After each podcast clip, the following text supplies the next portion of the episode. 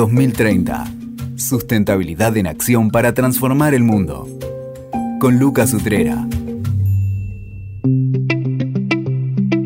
Bienvenidos al podcast 2030, Sustentabilidad en Acción para Transformar el Mundo. Y hoy un episodio necesario, indispensable. El planeta se sigue calentando, el 1.5 está cada vez más lejos, adaptación ya es una realidad. Sabemos que los bosques son esenciales para combatir el cambio climático, pero los bosques se siguen quemando. Los bosques de América Latina son cada vez más susceptibles a los fuegos. Vemos postales en Estados Unidos, en Canadá, en Panamá, en México, en Brasil, en Argentina, en Bolivia, en toda la región. Vemos fragilidad extrema, pérdida de biodiversidad, casi imposibilidad de recuperación. Entonces todo eso nos lleva siempre a, la decepción, al desánimo y a preguntas eh, muy concretas. ¿Hay realmente más incendios? ¿Por qué ocurren? ¿Sirven las leyes al respecto? ¿O, qué soluciones hay desde la sociedad para revertir estos fenómenos? ¿Cómo se estudian estos fenómenos? Para eso, nada mejor que hoy conversar con Rodrigo San Martín, un biólogo que está haciendo un doctorado en climatología en Francia y que está mirando el mundo por todos sus rincones para tratar de encontrar respuestas o inferir al menos o darnos información confiable para todas estas cuestiones de incendios que tanto nos, nos inquietan, nos desaniman y nos ponen mal cada vez que vemos los incendios recurrentes en, la región. Rodrigo, un placer tenerte acá. Gracias por sumarte. Hola Lucas, muchas gracias a vos por, la invitación y, el espacio.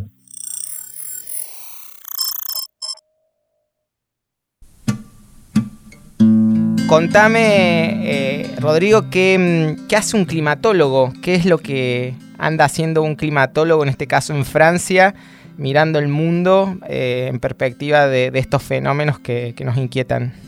Bueno, básicamente eh, hoy en día el, rol principal de los climatólogos es tratar de predecir qué, está pasando con qué va a pasar con el, clima, en modo de, poder alertar a, los gobiernos y poder ayudar a, los gobiernos de los distintos países del mundo a reaccionar eh, a tiempo frente a, las problemáticas que podrían llegar a, venirse.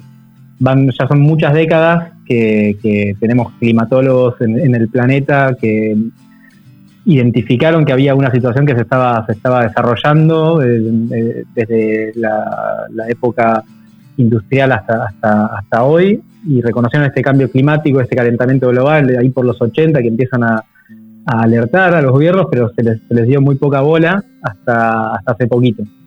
Y, y entonces esos años en los que la climatología estuvo como medio solamente relacionada con la meteorología, con el pronóstico de qué va, a llover mañana o no va a llover mañana, eh, esos años donde la climatología en algún punto estuvo como medio callada, medio silenciosa porque no se la escuchaba, se fueron desarrollando modelos climáticos que son, son algoritmos o eh, ecuaciones matemáticas que, sirven para, hablar un poco de la física del planeta. Eh, y estos modelos climáticos lo que permitieron, a, medida que se fueron refinando, es lograr, lograr predecir eh, con, distintos niveles de certeza qué va a pasar de acá a 10, 20, 100 años con el clima cuanto más lejos nos vamos para adelante, más, más incierto se vuelve el, resultado. Seguro. Pero imagino que esos modelos que vos decís son hoy por hoy lo que nos nutren de todos los argumentos del IPCC para todas las otras eh, entidades del mundo y que de alguna manera son los que buscan acallar a los todavía pocos negacionistas que, existen, que, afirman que no. Digamos, esa famosa evidencia científica viene de estos, estos modelos que, contás vos y que estás usando, supongo. Sí, sí, sí. Em, el, IPCC lo que hace es, tomar resultados de, todos los modelos de todos los distintos laboratorios de climatología del mundo, porque cada, cada instituto eh, trata de, desarrollar su propio modelo, o cada país tiene también sus propios modelos. Un modelo no, es algo eh, es, algo complejo, pero no es algo imposible de desarrollar en, un país, un instituto eh, nacional y al haber tantos modelos los resultados varían, eh, es difícil que se pongan todos de acuerdo con un número. Y lo que, lo que hace el IPCC es tomar los resultados o las predicciones de todos estos modelos, hacer una especie de, promedio, eh, viendo cuál es qué, modelo funciona mejor para qué cosa, y el IPCC es como que resume eso en un, en un reporte que sirva para bajar esa información que de golpe se vuelve tan, tan, tan abarcativa, tan difícil de comprender y, y, a veces incluso como contradictoria, porque no, todos los modelos dicen lo mismo. Que, que o sea, el IPCC busca la conclusión general eh, más grande que se pueda, se pueda sacar de, de la combinación de todos estos modelos. Así que de alguna manera está bueno también tener claro esto que por ahí uno no se pregunta de dónde, qué, porque uno escucha el IPCC, lo tiene como entidad, pero por ahí está bueno saber esto, todo el trasfondo de investigación global que hay en relación a, esta problemática que, que, nos une a todos y que obviamente hay un montón de maneras de encararla. Y en ese sentido, vos particularmente agarraste algún modelo y empezaste a mirar algo en particular. Ese es de alguna manera tu, tu estos tiempos tuyos de doctorado. En, grandes rasgos, sí. O sea, yo, estoy trabajando en un instituto en, Francia, en París, se, llama el Laboratorio de Ciencias Climáticas y, del Ambiente, que está asociado al CNRS, que es así como el, CONICET eh, francés. Y, este laboratorio eh, es un instituto que está asociado a un par más de institutos franceses y desarrollaron su propio modelo climático, que es uno, está dentro del, te diría como si fuera el top 10 de los modelos eh, climáticos que, más importantes o, más, o, que más peso tienen para, el IPCC. Y en, mi instituto lo que hacemos es usar ese, este modelo, que está en constante desarrollo, para predecir el, el clima a futuro, pero también lo que se hace para desarrollar el modelo es tratar de simular el clima pasado y compararlo con las observaciones del pasado. De esa forma te das cuenta que también te dio el, resultado del modelo y podés calibrarlo para tratar de que las predicciones a futuro sean, lo más realistas posible. Y de alguna manera desde Francia están mirando distintos lugares del mundo, imagino. sí, estos modelos en general son globales, la mayoría son globales, pero no todos, hay también modelos regionales. Lo, que, lo que se hace con este tipo de modelos en general es se, se construyen como si fueran mapas en los que uno puede observar distintas variables como temperatura, precipitación, y esto en, general es, global, o sea que vos estamos simulando lo que pasa a nivel climático en todo el planeta, porque hay que tener en cuenta que, el, planeta es uno y la, atmósfera es una y los procesos climáticos son, están todos relacionados, y entonces se, trata de tener en cuenta el movimiento de las corrientes marinas, eh, la circulación atmosférica, o sea, los vientos que hay. Si bien hay vientos locales, como bueno, hoy sopla un poco de viento desde el, Río de la Plata, y eso solamente lo siente Buenos Aires o Uruguay, eh, en realidad a nivel, eh, en niveles estratosféricos hay vientos de circulación más global, que son, entre otras cosas, lo, que explica que el cambio climático sea global. El dióxido de carbono que, emiten algunos países termina cubriendo todo el, planeta porque la circulación es global y como el cambio climático está tan asociado a estas emisiones de dióxido de carbono o de metano, eh, estos gases, los, llamados gases de efecto invernadero, que tienen una distribución global, es muy difícil eh, mirar, eh, predecir el cambio climático sin hacerlo a una escala global, planetaria. Por eso sí, se suele, y en, mi instituto a tener gente que estudia al Amazonas o gente que estudia Siberia, gente que estudia África, todos con el mismo, con el mismo modelo. Imagino entonces que los incendios aparece como un fenómeno de estudio eh, en función a, eventos recurrentes que implican todos estos impactos negativos y que obviamente contribuye o afectan o alimentan esta crisis climática o no en función a cómo se preserven o, se destruyan. Entonces, ¿cómo, ¿cómo se mete ahí el tema de incendios en estos e, estudios? Sí, bueno, el, incendio a, grandes rasgos tiene, tiene como dos dos betas interesantes desde el punto de vista de la climatología. Uno tiene que ver con, la predicción de riesgo para, la sociedad, o sea, para, poder alertar eh, dónde, va a haber, dónde hay riesgo de incendios y, poder alertar a, una población, digamos. Pero después también está desde desde el punto de vista del cambio climático, poder tener una, una noción de, de, la cantidad de emisiones de dióxido de carbono que se podrían eh, liberar a la atmósfera si se quemara eh, una región boscosa o, o, un, o bueno, otro, otro tipo de, regiones.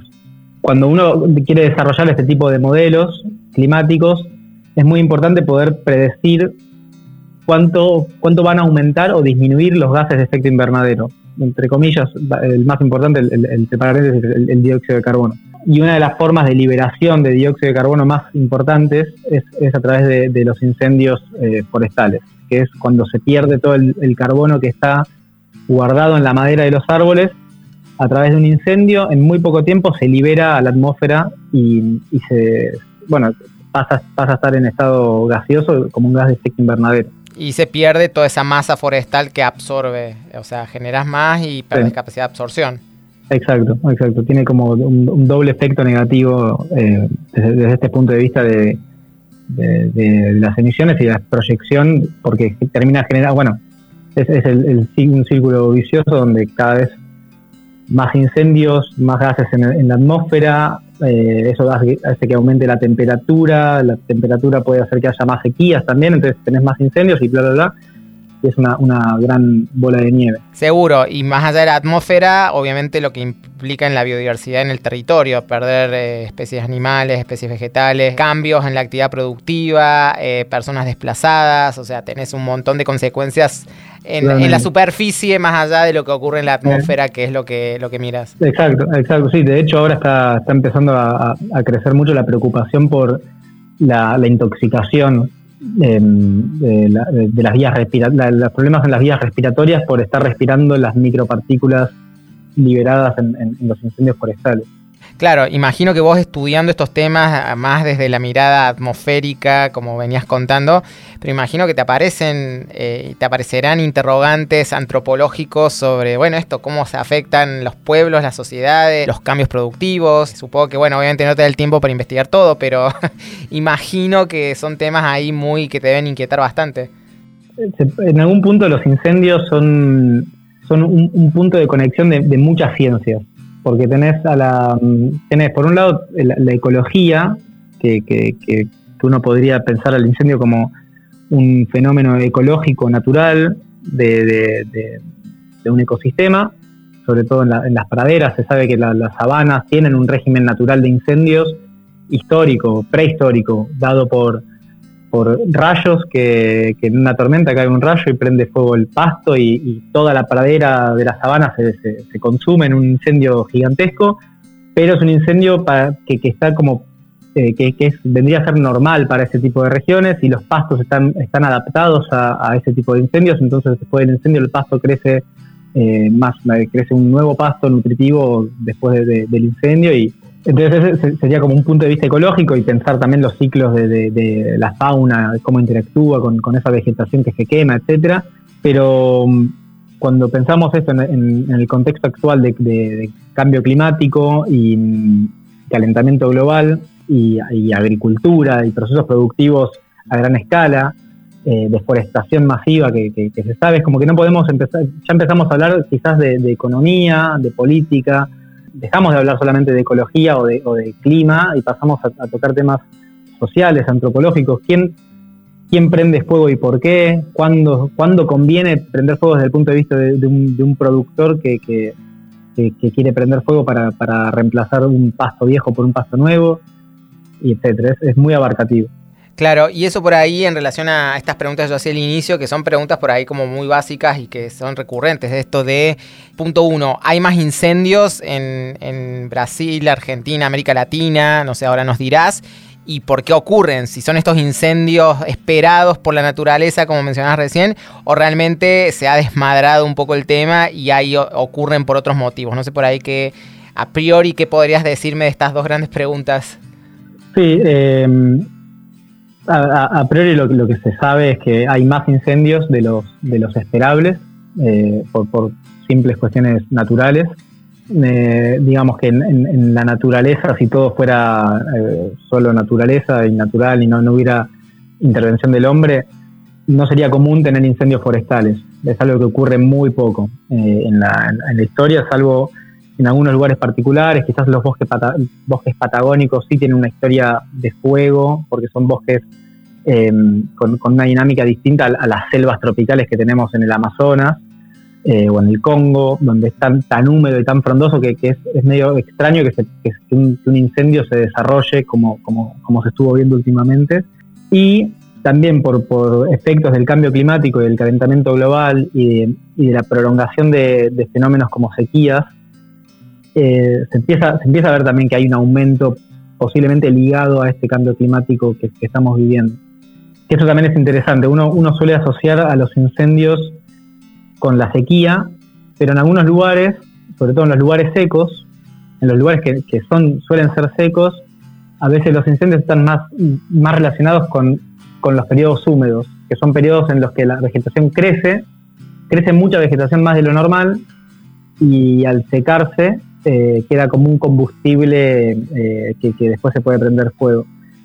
Y el cambio climático no, es que, el cambio climático que estamos viendo ahora lleva que, que este tipo de fenómenos como periodos muy secos o periodos muy húmedos o periodos muy calientes o periodos muy fríos todos, todos está como eh, llevando al extremo. No es, no es solamente para un lado, son todos los extremos se están potenciando. Y por eso es, la, combinación de todos estos fenómenos que, que, se van haciendo más frecuentes y más largos y más intensos, lleva a que fenómenos como el fuego, como los incendios forestales sean cada vez más, más comunes y más frecuentes. Claro, e, eso está bueno, esto de, entender los efectos, los impactos del cambio climático en función a esto. Fenómenos climáticos variables, más recurrentes, más intensos. Esa variabilidad creo que es el concepto para entender que no es que hace más calor o más frío, o que no puede hacer más frío, sino que tiene que ver con esto. Cuestiones que antes no se daban tan frecuentemente, ahora se dan mucho más frecuente. Eh, cambian los patrones. Eh, entonces creo que está bueno ver esa, tener esa mirada en relación y entender cómo eso entonces es generador de, incendios. Entonces vos ahí, y ahí ya me meto quizás a, más tus estudios específicos, vos estás mirando específicamente estos fenómenos de incendios para el Gran Chaco. Esto es así, ¿no? Sí, sí, sí. Yo eh, particularmente estudio el Gran Chaco y los, los incendios eh, en, lo que se conoce como Gran Chaco, que, mm, es una, región muy, muy grande. incluye al, segundo bosque más grande de, Sudamérica, después del Amazonas, que es eh, el, bosque Gran Chaco, bosque chaqueño, que a diferencia del Amazonas, si bien también es un bosque tropical, es un bosque tropical seco el, Amazonas viene a ser una, selva húmeda, eh, lo que en inglés se dice rainforest, y, el Chaco en cambio es un, dry forest, es un, bosque seco. Y eso afecta, eso ya, nos, ya nos habla de, lo que podemos imaginar que vamos a encontrar ahí si, nunca conocimos el, bosque chaqueño. Al ser seco, la, vegetación que tenemos ahí, el tipo de árboles que crece ahí, son plantas preparadas para la sequía, preparadas para, para periodos de, agua nula. Y en general ese tipo de plantas, como, como vemos también en, los desiertos, son plantas que tienen como una, cutícula más ancha en, la, corteza o cortezas más, más fuertes, porque tienen que protegerse de esa pérdida de agua, eh, tienen que evitar transpirar y, en ese evitar transpirar en los, en los periodos secos, parece para, evitar transpirar muchas veces este, vemos que, tienen cortezas que también son más resistentes a los incendios, que es como un, una, un doble, una, segunda característica que tienen este tipo de vegetación eh, adaptada a, a, los lugares secos o áridos. Y el Chaco, ese es el bosque Gran Chaco, pero la región de Chaco también incluye una zona más húmeda, por eso se distingue siempre entre chaco seco y chaco húmedo. Y el chaco húmedo es completamente diferente a esto que, acabo de describir de bosque, bosque seco. El chaco húmedo... Em, ¿Es más parecido al Amazonas o tampoco? No, tampoco es el Amazonas, es, un, es un humedal. Em, son, es más ah. bien, son más bien humedales, son más bien eh, llanuras eh, cubiertas por, por, plantas, como parecidas a, las sabanas eh, que tenemos ahí, la, la, imagen de las sabanas con los leones en África. Claro. En el Chaco húmedo tenemos ese tipo de, paisaje también con sabanas, con árboles también, palmeras, mientras que en el Chaco seco tenemos este, este un paisaje más de un bosque árido con árboles altos y, tierra seca abajo, claro. Eh, arbustos con, con, espinas, eh, por eso el nombre también del Parque Nacional en en la provincia de Chaco, el impenetrable. Exacto. Se dice que, el, nombre viene porque es, un bosque impenetrable por la cantidad de arbustos espinosos que había, que es imposible meterse. Y, entonces es como que el, Chaco es una región que, que tiene dos subregiones muy diferentes, una seca y una húmeda, y se puede ver un, gradiente de precipitación muy marcado de, una zona donde llueve mucho eh, eh, al este, hacia, hacia el oeste la precipitación va disminuyendo hasta, hasta volverse extremadamente baja. Mm, extremadamente baja. Y, y, el Chaco este, es, una zona que, es muy amplia, es enorme, para, para es una de las, de las regiones, eh, de las ecoregiones más grandes de, Argentina, pero está, está, sigue siendo mucho más chica que el Amazonas. En, números, el Amazonas son algo así como 6 millones de kilómetros cuadrados, o, casi 7 millones de kilómetros cuadrados, y el Gran Chaco está alrededor de un millón de kilómetros cuadrados. Y me imagino que a nivel al menos histórico, prensa y estudio científico, eh, Amazonas se roba todo. Y no lo digo en desmedro porque se merece acaparar porque es un pulmón esencial del planeta, pero digo, el Gran Chaco me imagino que es algo que por ahí no ha sido tan estudiado. Se, dice un poco que el, Chaco estaba un poco olvidado eh, en, estos estudios de, de ecología y de climatología. Y el, Chaco es una región que se estudió mucho, muchísimo eh, por antropólogos y sociólogos que, estudiaron a las comunidades nativas, em, que, porque es, estos bosques de los que yo hablaba son bosques que están poblados desde hace, desde hace siglos y eh, por, mm, comunidades como los Wichis, los, los Com o todas. Em, y entonces la, antropología se interesó mucho por esas culturas y hubo muchas, muchas expediciones por estos antropólogos eh, franceses, eh, europeos. Y, la antropología sigue, teniendo una presencia fuerte ahí en, el Chaco hasta el día de hoy. Pero desde el punto de vista de la ecología, es una zona que se, dejó mucho de lado. Recién ahora está empezando a repuntar. Yo me acuerdo hace, hace tres años cuando empecé a, preparar eh, este, este doctorado que estoy haciendo busqué, comparé cuántos, cuántos artículos con la palabra Amazonas hay relacionados a, ecología o clima y cuántos había para, para Chaco, sin, sin prestar la atención a los, a los de la antropología. Y había 30, 30 veces más de artículos científicos para el Amazonas que para el Chaco.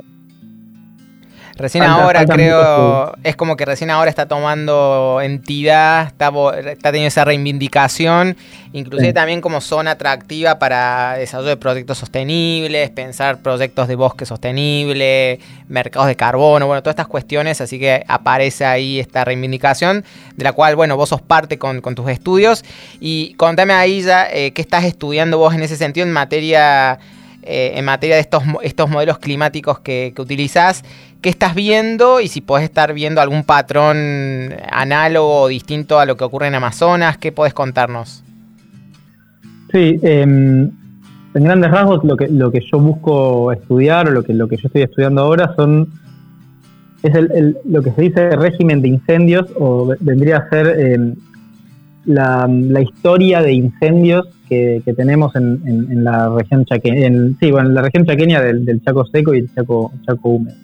Es decir, ver cómo, cómo evolucionaron los incendios en, las últimas décadas, eh, prestándole, tratando de entender eh, también mucho para atrás, hace siglos que, estuvo pasando ahí con los incendios, hubo incendios, cuánto hubo y qué estuvo pasando en estas últimas décadas. Eh, ¿Se incrementaron esos incendios? ¿Están cada vez peor o se mantiene una tasa estable? Y mm, esto con, la idea de en algún momento poder predecir a futuro cuántos riesgos eh, de incendio tenemos en, Argentina, en Paraguay, en Bolivia, que son los países que, que más, bueno, que, donde están distribuidos eh, este territorio del Chaco. Hay un poquito de, territorio en Brasil, pero, pero es chiquito. Y me imagino que claramente no es historiografía, o sea que no vas a ver registros de incendios en papeles, sino que vas a ver imágenes satelitales, qué, qué tecnología o qué, cómo te abasteces de, la información. Sí, yo, yo laburo con, con imágenes satelitales lo que limita un poco mi trabajo también a, un, a, un, a un, periodo que eh, abarca desde los 80 hasta la actualidad, porque antes de los 80 no había satélites. Y hay, hay gente que estudia periodos anteriores a eso, buscando en registros escritos como, como noticias de diarios, este, o también hay, hay algunos eh, registros en, institutos de manejo del fuego, tanto en Argentina como en Paraguay, como en Bolivia, hay formas de, obtener información de incendios históricos e incluso se puede ir más atrás todavía en el, tiempo, analizando, esto es algo que me, gusta mucho, que, yo personalmente no lo hago, pero tengo eh, un amigo muy cercano que lo hace eh, en, Chile, que es estudiar eh, a través de los, de los anillos de crecimiento de los árboles, que son estos, famosos anillos que uno ve en la madera cuando con un, tronco cortado, esos anillos nos, nos pueden remontar al pasado, porque un árbol que tiene 300 años, como en el Chaco que hay muchos, hay quebrachos, eh, algarrobos que tienen 300 años algunos, em, cuando si uno pudiera estudiar esos árboles, si hay formas de estudiarlos sin cortarlos, este, eso también es importante decir, uno podría mirar esos anillos y obtener información del pasado. Y en esa información del pasado hay a veces marcas de incendios que uno podría datar. Entonces hay gente que estudia los incendios del pasado a través de los árboles que hoy están vivos o de los que también ya fueron, fueron deforestados, que, quedan de vuelta algunas, algunos rodales de, troncos que se pueden estudiar. Y eso es muy interesante porque se puede ir para atrás.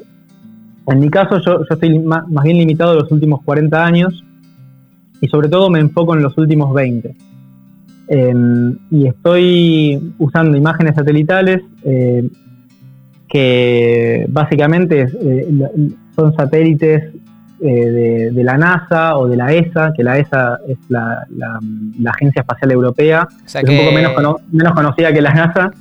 pero, es información pública o, de acceso, digamos, no es algo que estás usando algo confidencial que no tiene acceso a nadie. Claro, estos son, tanto la NASA como la ESA son dos instituciones eh, estatales pagadas por, por, la población americana o europea y, toda la información que, ellos recogen eh, la, habilitan al público. Este, después también hay satélites privados como, no sé, de Google o este, etcétera. Hay, hay, algunas empresas que tienen sus propios satélites que no liberan la información así nomás, que, que uno tiene que pagar para acceder a esos datos pero, pero la, información que yo uso viene de satélites eh, cuya información está, está abierta al público. Lo que, lo que sí pasa es que no es tan, tan, tan fácil de, de, leer, digamos. no, tal cual, para eso te necesitamos a vos y a todos los científicos, las personas que están dedicándose con, e, a esto, porque claramente no es para un aficionado.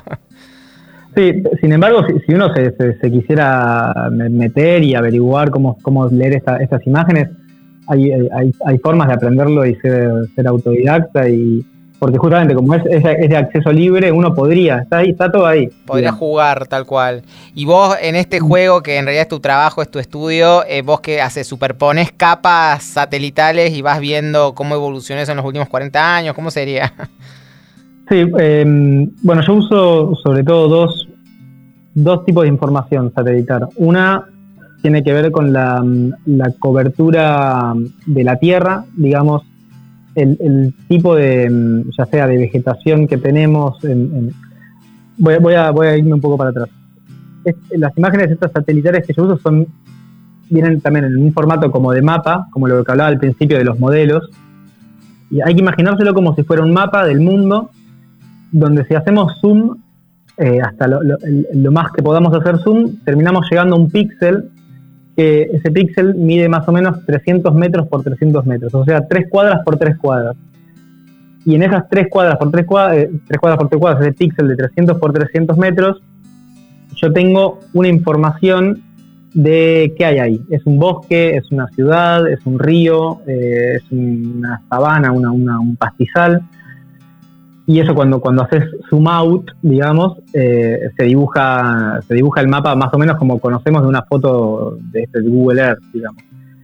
Con, colores, uno puede, puede dibujarlo, pintar cada, cada tipo de cobertura con un color, digamos, el, bosque lo vas a poner de verde, el, agua la vas a poner azul, y más o menos tenés un mapa eh, con, la, con el tipo de cobertura que uno tiene en cada punto.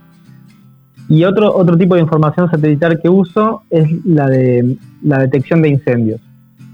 El satélite eh, detecta eh, puntos calientes o hotspots de, temperatura y te dice ahí eh, hubo un incendio o ahí hay un incendio. Y esa información tiene, tiene fecha. Está con, el, día de la detección del incendio. Tiene, o sea, tiene que ver con la temperatura registrada, no con una, eh, no sé, una foto evidencia, es eso, se registró en ese día. Hay, dos cosas, hay, hay sensores de temperatura que, cuando pasa el satélite, que los satélites le dan la vuelta, todo, todos los días le dan una vuelta al mundo, Exacto, Pasan, pasan varias veces, eh, dan varias vueltas alrededor del mundo y en cada vuelta van, van pasando por un lugar distinto, entonces eh, terminan logrando tener una imagen casi de cada lugar del mundo por, por día. Claro. Y, a medida que van pasando por arriba de, la Tierra, los satélites detectan eh, temperatura. Ese es uno de los posibles sensores. Detectar temperatura elevada y decir que esa temperatura es, un incendio. Otra forma de detección de incendio tiene que ver con em, con cambios en la, en la reflectancia del suelo, que es, básicamente cuánta luz del sol eh, le vuelve al satélite. El satélite pasa un día y, o sea, porque el satélite lo que ve es sobre todo la, luz del sol reflejada en la Tierra. Claro. Y esa luz del sol refleja distinto según, según dónde choque. Si choca en, un, en, un, en un hielo, en un, digamos, en, en, en la Antártida, que es puro hielo blanco, al satélite le vuelve mucha luz, porque el blanco eh, refleja todo. En cambio, si pasa por un, tierra quemada, un pastizal, quemado negro, le vuelve muy poca luz, porque lo, negro absorbe luz, refleja menos. Claro. Y entonces, esos cambios de golpe repentinos de, una ah, de, la, reflectancia, que se usa esa palabra, le puede indicar al satélite que ahí eh, algo pasó hubo un, o un incendio o una, deforestación, el satélite en sí no te va a decir, no, no, no. Eh, no te va a asegurar algo, sino que es, son datos que después se procesan y, se termina ofreciendo al público como una especie de producto eh, de, incendio. Y ahí entonces, en este devenir, este estudio tan riguroso y tan, tan interesante, eh, ¿qué estás observando en relación al Gran Chaco y los incendios? Bueno, em, en, mi trabajo básicamente lo que estoy haciendo es comparar un poco lo que pasa en, el Chaco seco y el Chaco húmedo, porque em, lo, primero que empecé a ver es que, es muy distinto la historia de incendios o la climatología de estos incendios, em, el, régimen de, fuego en los dos lugares no es, no es, no es el mismo. En el, en el Chaco húmedo encontramos, el Chaco húmedo que en Argentina eh, abarca las provincias de, Corrientes, la zona del esotero de Liberá y toda la parte, la parte este de, Chaco y Formosa y, la zona este también de Paraguay. Eh, lo, que vemos ahí es que hay, dos temporadas claras marcadas de, incendios, una en el verano y una en el invierno. Que, bueno, en, esta región del Chaco el, invierno viene a ser la temporada seca, entonces es, es esperable en algún punto que, en, la, época invernal o, justo después del invierno, que es justo después de la parte de la, temporada seca, haya incendios. Hmm. Los, incendios de, invierno son esperables, pero vemos también que hay, incendios de verano que son un poco más, eh, más, más difíciles quizás de entender porque tienen que ver, porque, porque el verano es también la, temporada húmeda. Y, lo que vemos, y se está viendo hoy en día en las noticias, es que mm, tanto la, zona del Chaco húmedo como, como yendo más un, poco más para el sur, eh, el delta, en la, en la, temporada húmeda del verano eh, tenemos que, la tasa de incendios es, bastante elevada. Y eso, no, eso no debería ocurrir, a priori. No, no, no es que no debería ocurrir, pero eh, es un poco como contraintuitivo y, y, sobre todo tiene que ver con esto del cambio climático y las sequías, que, en la época en la que debería llover mucho, está lloviendo poco, y la combinación de sequías con temperaturas altas por, por el verano eh, lleva que, que, haya más riesgo de incendios. En el Chaco Seco eh, lo, que, lo que vemos es que solamente hay una temporada de incendios, que es, esta de, la después del invierno, después de la temporada seca. Pero no vemos este, estos, estos incendios de, de, verano tan, tan, tan claramente. Y bueno, esto como que despierta, despierta dudas, porque otro dato muy importante, que este es un, dato a, nivel global y que aplica para cada región del mundo, es que más o menos el 90% o 95% de los incendios hoy en día son antrópicos. Es decir, que entre el 90 y el 95% de todos los incendios eh, del mundo forestales tienen que ver con, la acción del hombre. Ya sea, intencional o no. Eh. Exacto, sí. Intencional o accidental, se, estima que el 90-95% de los incendios son por, por acción o descuido de, del hombre. Claro, claro como que la, historia del rayo que prende fuego eh, no, eh. no, es que no es que no existe más pero, hoy compara claro o sea hoy en día el 90% de los incendios tienen que ver con, la actividad humana obvio ahí y no es para entrar en esto porque no es lo que vos estudiás y además pero digo viste que cuando están los incendios aparece esto de ciertas personas especuladoras que son las que lo generan ciertos sectores. Obviamente eso no lo podés ver vos con los modelos climáticos pero digo eh, ¿Hay algo sobre eso que uno pueda decir, algún estudio, algo que eso ya es, es que sí, eh, porque algo que, estamos viendo con, en, mi, trabajo es, por un lado, lo primero que queríamos comparar era ver si en el Chaco eh, los incendios tienen funcionan de la misma forma que en el Amazonas, que se sabe, ah. en el Amazonas está muy estudiado que los incendios se usan para deforestar el bosque. Eh, hay, leyes que protegen el bosque y que lo protegen al bosque mientras sea bosque. Una, si el bosque se prende fuego y deja de ser bosque, eh, la, ley no lo ampara más. Eh, y, no, importa, y no importa cómo se prende el fuego. Bueno, en, lo que se ve mucho en Brasil es que de golpe se está prendiendo fuego el bosque, nadie sabe bien por qué, y, mañana no es más bosque. y ahí entonces podemos, podemos, podemos plantar soja. Sí, sí, sí. sí. Eh, y eso se sabe que, que, son, se sabe que son incendios en general intencionales y hechos por personas que se escapan o que no, no, no se suele saber quiénes son. Sí, totalmente. Pero, pero, hay muchos intereses en juego porque se, está expandiendo la, frontera agrícola hacia, hacia, el interior del Amazonas. Entonces, la, idea era ver si en Chaco pasa lo mismo. Y, y, lo, que, lo que estoy encontrando, estamos encontrando es que no es tan así en, Chaco, que también está, esto se sabe, hay mucha deforestación em, sin, ¿cómo no me sale? deforestación indiscriminada que se hace con topadoras que pasan y arrasan con todo el bosque y muchas veces eh, lo que se hace es acumular toda la biomasa, todo, todos los árboles que se tiraron con las topadoras se acumulan en, hileras y después se prende fuego eso, como que ni siquiera se aprovecha esa madera se prende fuego para liberar rápido el terreno y, rápido poner eh, o soja o un pastizal para, tirar unas vacas ahí. El, fuego no, sale esto en, los resultados que tenemos, que el fuego no precede a la deforestación. O sea, vemos que primero hay deforestación y después fuego, en, muchos casos en el, Chaco seco. Ah, que sería, sería una forma de, en algún punto se, se confirma esto de que en Argentina primero se corta el bosque y después se, lo, Se, lo, se lo, quema. Que no, no está pasando, no, se está dando tanto, o al menos no lo estamos viendo por ahora,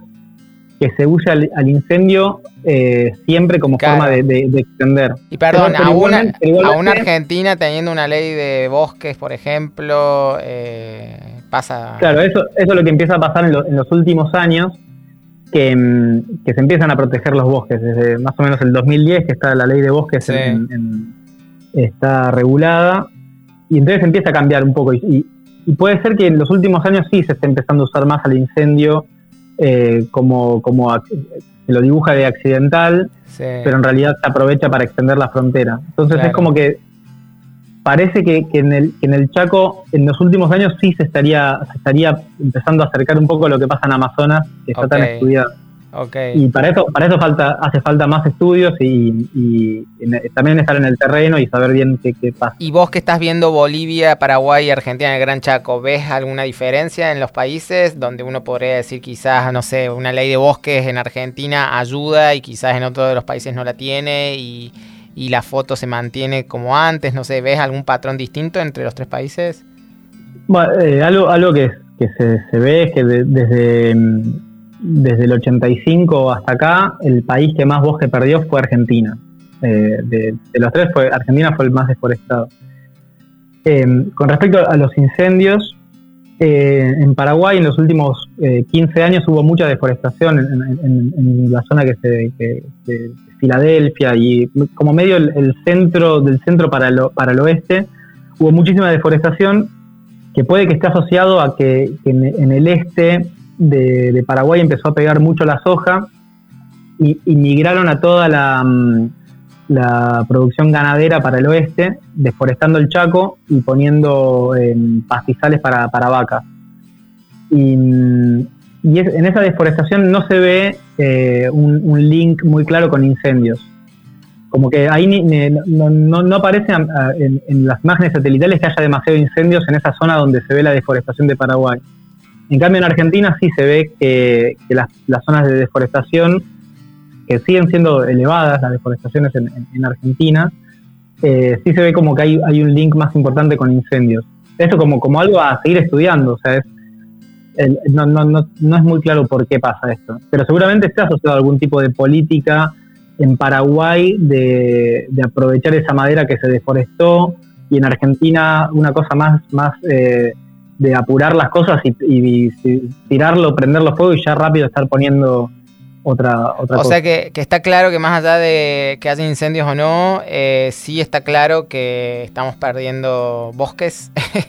Eh, por, por, los motivos que sean, ya sea intencionalmente, con incendio como, como causa, como consecuencia, pero de alguna manera la extensión de la frontera agrícola eh, para agricultura y ganadería es una realidad, eso de alguna manera se observa.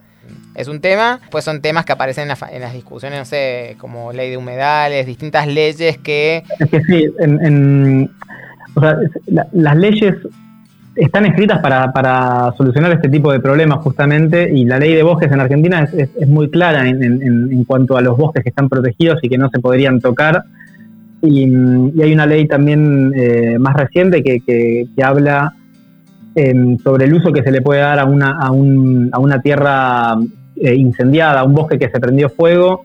Se, le, se, le, está inhabilitando el uso productivo por, por 30 o 60 años, lo cual está bueno porque, porque un bosque tarda muchos años en regenerarse Em, y si queremos que un bosque realmente se recupere después de, que haya sido deforestado o prendido fuego, hace falta eh, protegerlo durante, proteger ese lugar durante muchos años. Pero lo que se ve en Argentina también es que, las leyes se, dictan, se regulan, se aplican y, eh, se empiezan a aplicar en algunos lugares, pero no en otros, o, como que no, no llegan a, a, su objetivo final. Sí, que ese obviamente es a veces el argumento de algunos detractores para decir, bueno, no hace falta ¿para qué queremos una ley de humedales si no se va a cumplir? O sea, está bien, si partimos de ese espíritu... Es al, revés, es al revés. Es que hay, que hay que dictar las leyes, la ley de humedales sería esencial, sobre todo, sobre todo para, para esta zona del Chaco húmedo donde hay tanto incendio. Hay, eh, la zona donde más incendio vemos es en el Chaco húmedo eh, esto que contaba antes de las doble, doble temporada de incendios por año, eso hace que haya muchos más incendios ahí. Sí, y, ves los lobbies y las presiones también de quienes no quieren una ley de humedales en esas, en esas provincias y también te das cuenta. sí, sí, se, nota quién, los intereses. Totalmente. Pero sí, o sea, sería, sería fundamental que en Argentina se, se, se, dicte la ley de humedales y que después se cumpla, se pueda, que se lleve a la práctica. Que, Seguro. que incluso la ley de bosques que ya está ahí, está bien, eh, que también se cumpla. Y hoy en día no se está cumpliendo. En la zona del Chaco es muy claro que no, se cumple. Totalmente. Así que, eh, bueno, medio triste el panorama, pero digo, está bueno ver que, que, hay respaldo, evidencia para poder ver una realidad que obviamente está generando información y conocimiento para tomadores de decisiones o para activistas o para quienes puedan incidir en agenda pública para, mostrar ciertas realidades que todavía se siguen negando en, nuestra región. ¿Cómo ves para 2030, que es el horizonte de este podcast? Eh, deja de haber más, eh, disminuyen los incendios porque no hay mucho para quemar o, se revierten cuestiones. ¿Qué, ¿Qué, imaginas vos en función a tu, eh, a una proyección, no digo necesariamente científica, pero ¿qué te animas a decir? Sí, yo, lo, que estoy viendo es que desde que empecé a, preparar mi doctorado hace tres años más o menos hasta, hasta hoy, eh, el tema Chaco empezó a cobrar más peso, lo cual está, está buenísimo. Que nos demos cuenta de la, de la importancia que tiene este bosque es algo bueno, porque para, para proteger hay que conocer. Y, y el, argentino eh, no, pensaba mucho en, el Chaco como un lugar importante desde ningún punto de vista. Y hoy en día el bosque chaqueño tendría que valer más como bosque que como, que como tierra fértil pensada, que ni siquiera es tan fértil. Este, habría que buscar la forma, y se está tratando de encontrarle la vuelta, a hacer que un bosque valga más como bosque vivo que como otra cosa, como, como, como granja o como eh, campo Ahí está la, esperanza de los mercados de carbono, que, bueno, veremos qué pasa. Estamos viendo algunas experiencias de de implantación o plantación de bosque con esa expectativa, ese horizonte y de repente algunos casos chiquitos donde sacamos las vacas y dejamos de explotar, hacer explotación forestal y empezamos a pensar el potencial valor que tiene un bosque. Claramente esas son cosas por ahí más de vanguardia hoy que, que de lo que ocurre en la realidad en zonas además marcadas por mucha pobreza, por mucha también falta de, digamos, una mirada muy economicista de crecimiento económico a cualquier, eh, a ultranza, patrones históricos de explotación que obviamente si siempre pasó esto, eh, y estos estudios antropológicos también mostraban eso, las famosas empresas europeas que han estado en, en gran parte del Chaco sacando la madera Tal cual, y que... El, caso del quebracho, el, quebracho que fue, eh, bueno, que, hay, muchas zonas del bosque chaqueño que ya están completamente desprovistas de, de, plantas, plantas que lo definen, básicamente. El quebracho es, una, es, un, es un árbol que define al Chaco como el, tipo de bosque chaqueño y, hay muchas zonas de bosque chaqueño que ya no tienen quebracho. Yo creo que, de a poco se va a ir dando, o sea, yo, yo, yo tengo fe, no sé si para el 2030, porque falta, falta poco, pero creo que de acá al 2030 se pueden sentar las bases para que en, los siguientes años el Chaco sea un lugar eh, protegido, no solamente por los argentinos o los paraguayos o los bolivianos, sino realmente por, con intereses globales de proteger al bosque chaqueño como, como bosque, como un reservorio de, carbono, uno de los más grandes, es uno de los bosques más, más grandes, tropicales eh, del mundo.